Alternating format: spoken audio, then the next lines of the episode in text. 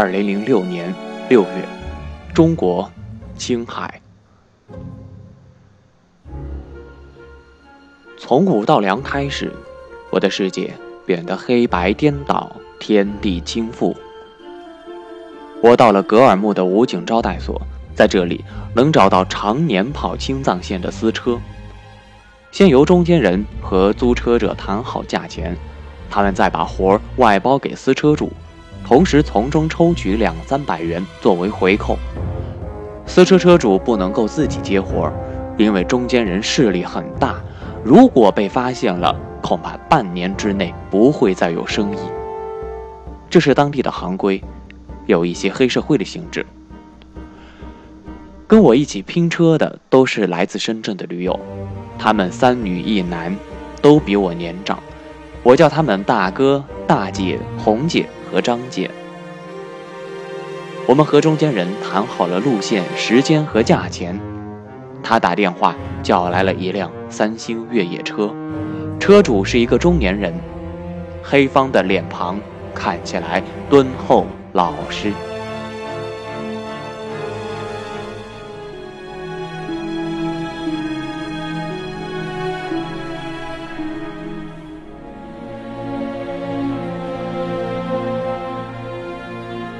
大姐坐在副驾驶位置，我和背包们躺在后座，其余三个人都挤在中间那排。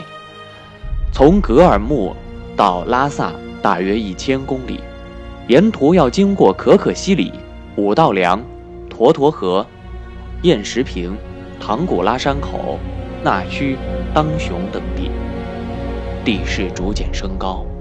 唐古拉山口海拔五千二百三十一米，是这一条路的最高点，随后又逐渐走低，直到海拔大约三千七百米的拉萨。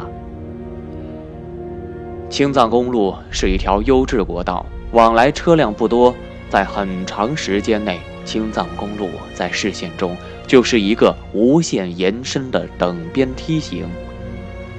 我听到大姐在和司机聊天，开车几年了，老婆是做什么的，家里有几个小孩。我们则用相机捕捉车窗外的蓝天白云，天蓝得夸张，让其他颜色。无地自容。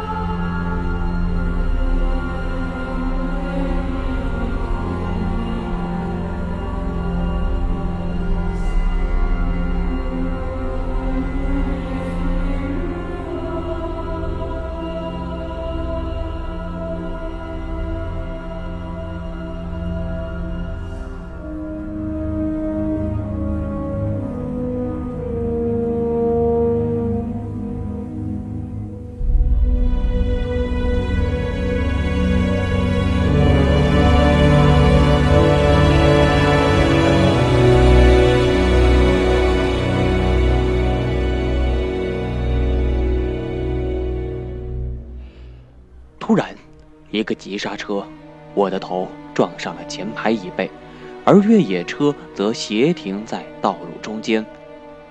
大家惊魂未定，就听见大姐回头跟我们大声说：“司机开车时竟然睡着了。”我还一直跟他聊天，他戴上墨镜就是想闭上眼睛睡觉吧。幸亏我一把抓住了方向盘，不然这车就翻沟里了。司机也一下子清醒过来。还小声解释说，昨天晚上打了一宿的牌，可是这个理由让他觉得说不出口。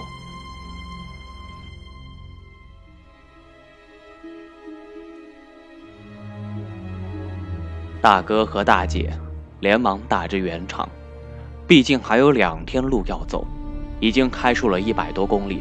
如果让司机原路返回，那以现在他的状况，仍旧不能够保证安全。最好的办法是找个地方让他先休息补觉。很快，我们找到了一家沿路的餐馆，我们下车吃午餐，司机则趴在方向盘上睡觉。我还没有下车，就已经听到了他掷地有声的呼噜。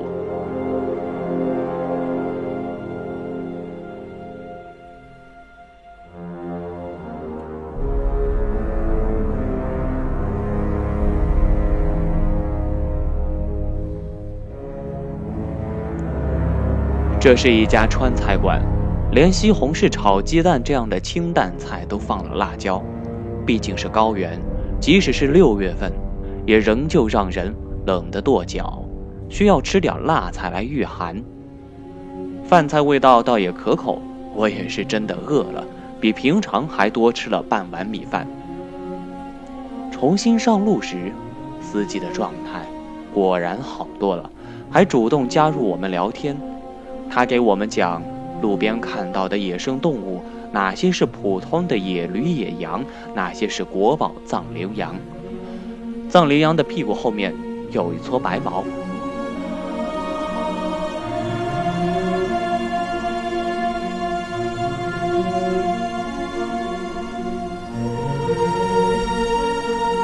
看到远处成群藏羚羊的出没，他还会停车让我们拍照。随着海拔的升高，高原反应终于不期而至。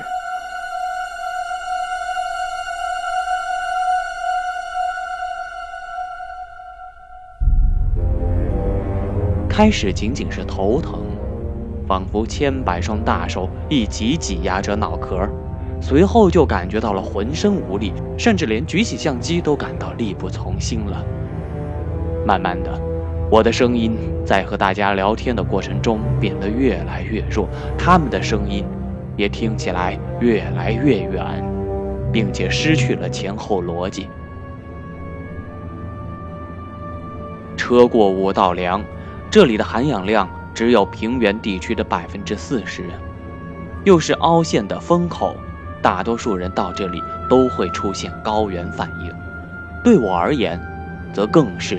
雪上加霜，因为中午的时候吃的太饱了，我感觉到胃中一阵恶心，食物翻滚着就要找到一个出口排泄出去，舌根死死的抵着喉咙，这才把这一阵翻涌压下。这时出现了一段长长的下坡路，身体不由得前倾，而右臂靠在前排的椅背上垫着额头，左手。死死地抓住什么，一直忍着。又是一阵翻江倒海的恶心，身体本能地扑到了窗口，头伸出窗外，脖子上的肌肉突然绷紧，像打鸣时的鸡脖子一样梗了几下。胃里面的食物混合着粘稠的汤液，喷溅而出，而剩下的酸水从鼻子里流了出来。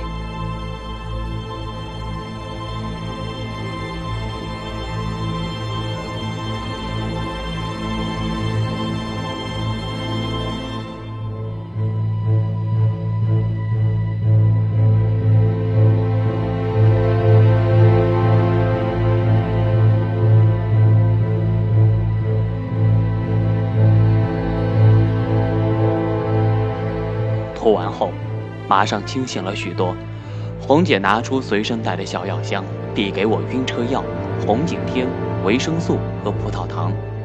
张姐又递给我氧气袋，我吞下了一大把药片，但是因为怕产生依赖而坚决没有吸氧。过沱沱河时又吐了一次，把刚刚咽下去的药片和水吐得一干二净。再后来只能干呕了，因为已经吐无可吐了。这时，同车的其他人也都出现了不同程度的高反症状，大家各自头痛，各自坚持，也就都不再说话了。车里一下子安静起来。就在我即将要睡着的时候，听见大哥小声地对红姐说：“你看。”小鹏的嘴唇是紫的，会不会有事啊？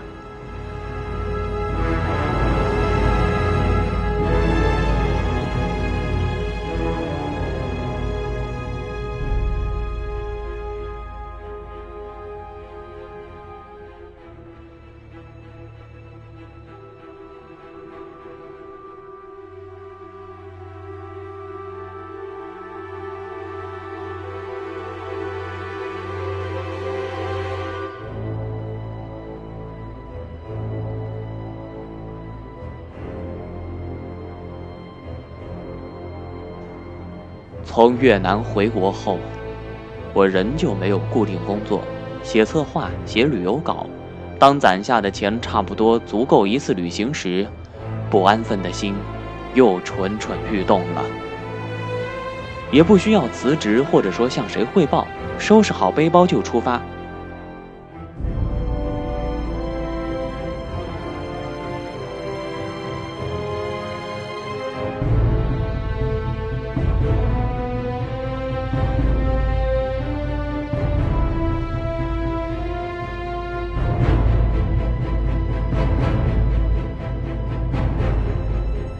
西藏是完成一个儿时的梦想，去看那里的白白的云，高高的天。这次旅行历时一个多月，从北京乘坐火车到敦煌，夜车到格尔木，包车到拉萨，去拉萨旁的木纳措和藏南的拉姆拉措，途经日喀则、珠峰。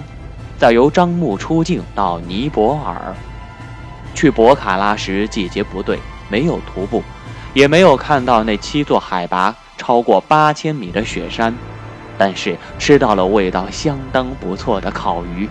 再从嘉都飞香港，最后从香港坐火车回到北京。回到北京不久，青藏铁路就开通了，虽然天路让进藏变得容易许多。可坦途，让很多人少了那份专属于朝圣者的感动。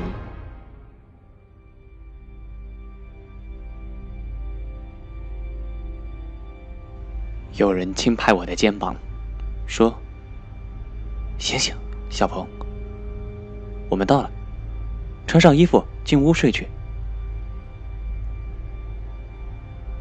首先的反应是到拉萨了。可车窗外的黑色群山，马上把这个想法压得粉碎。原来只是到了今晚过夜的地方。走下越野车，发现一整天没有活动的身体疲软的就像大海中的水母，每一步都不能走到想要到的位置。虽然身上还裹着厚厚的羽绒服，可是。仍旧冷得发抖。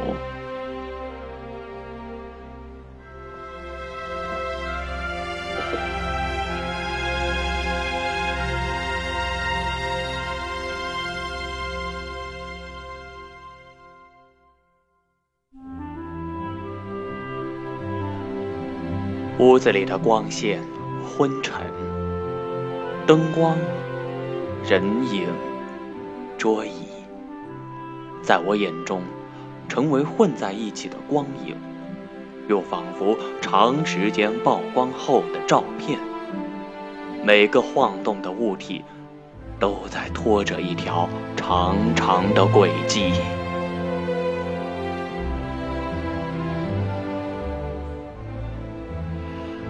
大哥把我扶到屋里，这是一张大通铺，横七竖八的被子，坚硬。而肮脏，由衷的感谢从缺失了大块玻璃的窗户中刮进来的冷风，至少驱散了房间里的臭气，还不用担心煤气中毒。我已经没有力气翻腾出一条稍微干净一点的被子了，更没有力气去拿自己的睡袋，胡乱地拉过一床厚被盖在身上，在被压得透不过气来的窒息中。竟然也睡着了。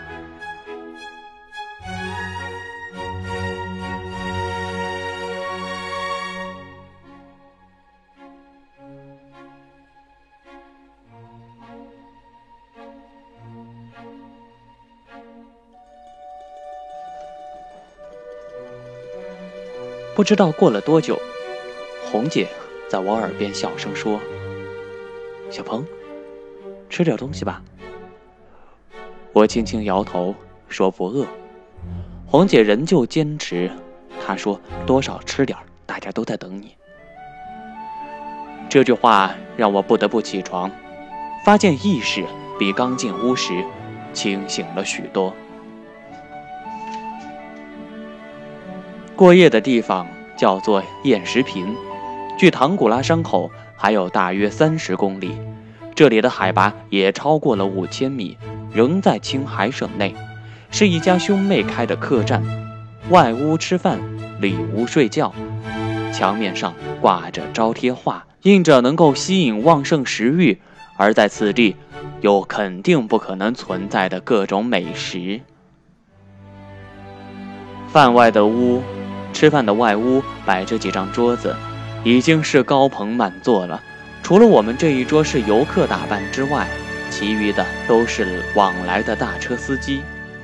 每个司机跟前都至少有一杯白酒，有的刚刚斟满，有的已经空了。有人清醒，有人喝醉。我们这一桌上摆满了饭菜，我觉得没有胃口，只夹了几根土豆丝，吃了几口米饭，就放下了筷子。大姐也没吃多少东西。我俩的高原反应最严重，头晕、呼吸困难、浑身无力。听见几个大车司机聊起高原反应，其中一个说：“即使他们这些跑青藏的老司机，如果半年没上高原，”都会觉得不舒服。另一个说，每年都有几个援藏的小兵还没有到达营地，就死在了半路。第一个接着说话：“没错，两年前几个成都人包了他的车入藏，也是在燕石坪过夜，结果有两个就没有再醒过来。后来他们再说什么，我都充耳不闻。”心中只是琢磨着最后一句话的意思，也是在燕石坪过夜，就再也没有醒过来。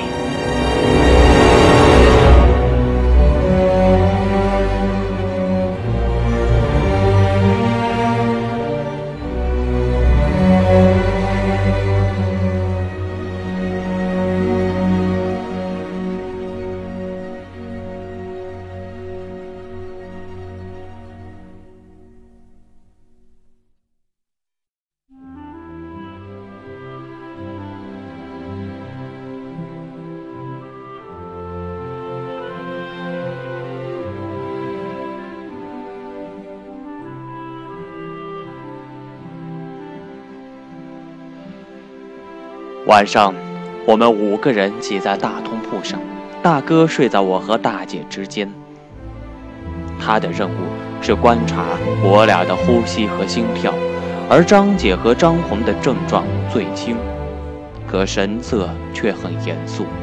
显然，每个人都把成都人的故事放在了心上。我强迫自己的意识保持对各种声音的敏感。窗外的凛冽风声，此起彼伏的狗吠狼嚎，半夜求宿司机咚咚咚的敲门声。平生第一次担心，睡着之后再也不会醒来，也是第一次产生可能要失去生命的恐惧。最后，还是在不知不觉中睡着了。做了很多不连贯的梦，没有情节的故事，模糊不清的面孔，没有去过的城市。心神的焦躁反射到梦中，也是乱的。在梦中，我还看到一束光，浅浅的，蓝蓝的。听到有人小声说：“。”起床吧！原来那是黎明。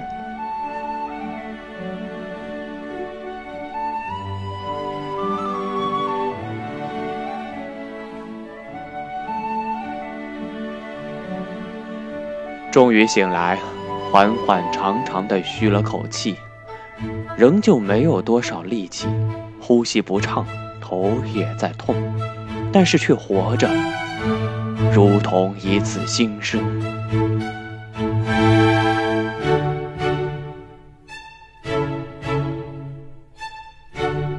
在汽车翻越唐古拉山口时，我看到了日出。已经很久没有看过日出了，那银色的光芒照亮天地。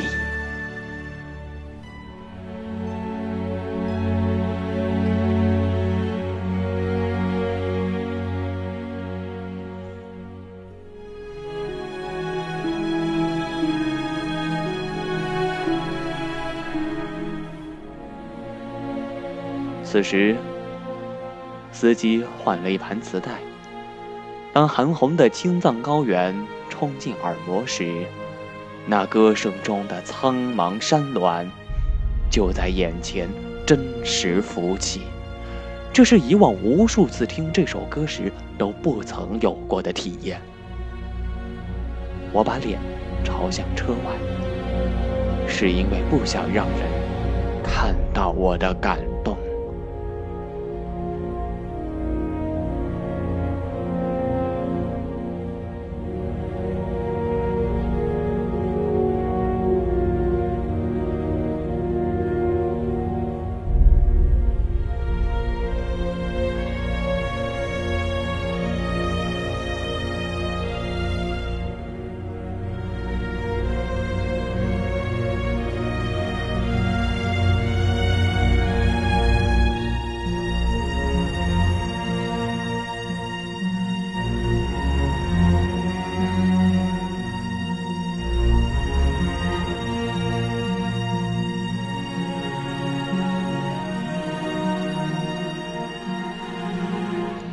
总有人问我，旅行时是否得过病？我都说没有，也的确没有。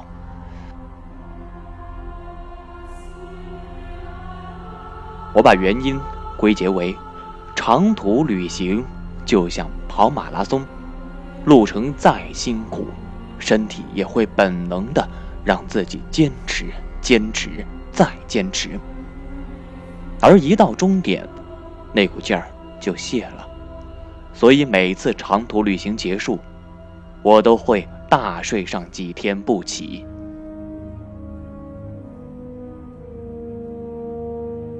而这次青藏线上的缺氧事件的确很严重，虽然我提前好几天吃了红景天，可还是不管用。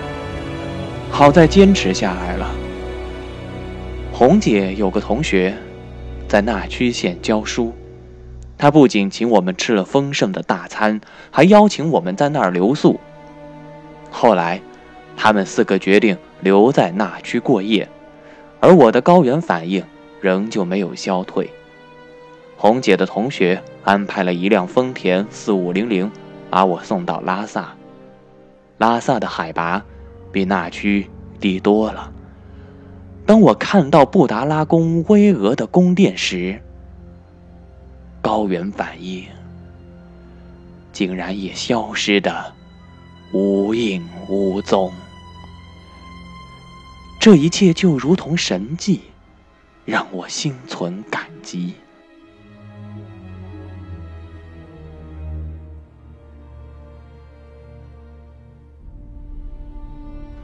关于高原反应的几点意见：第一。至少提前十天服用高原红景天。第二，进入高原第一天不要吃太多。第三，进入高原第一天不要在超过海拔四千五百米以上的地段过夜。第四，除非要死，最好不要吸氧。第五，坚持，一定要坚持，没什么大不了的。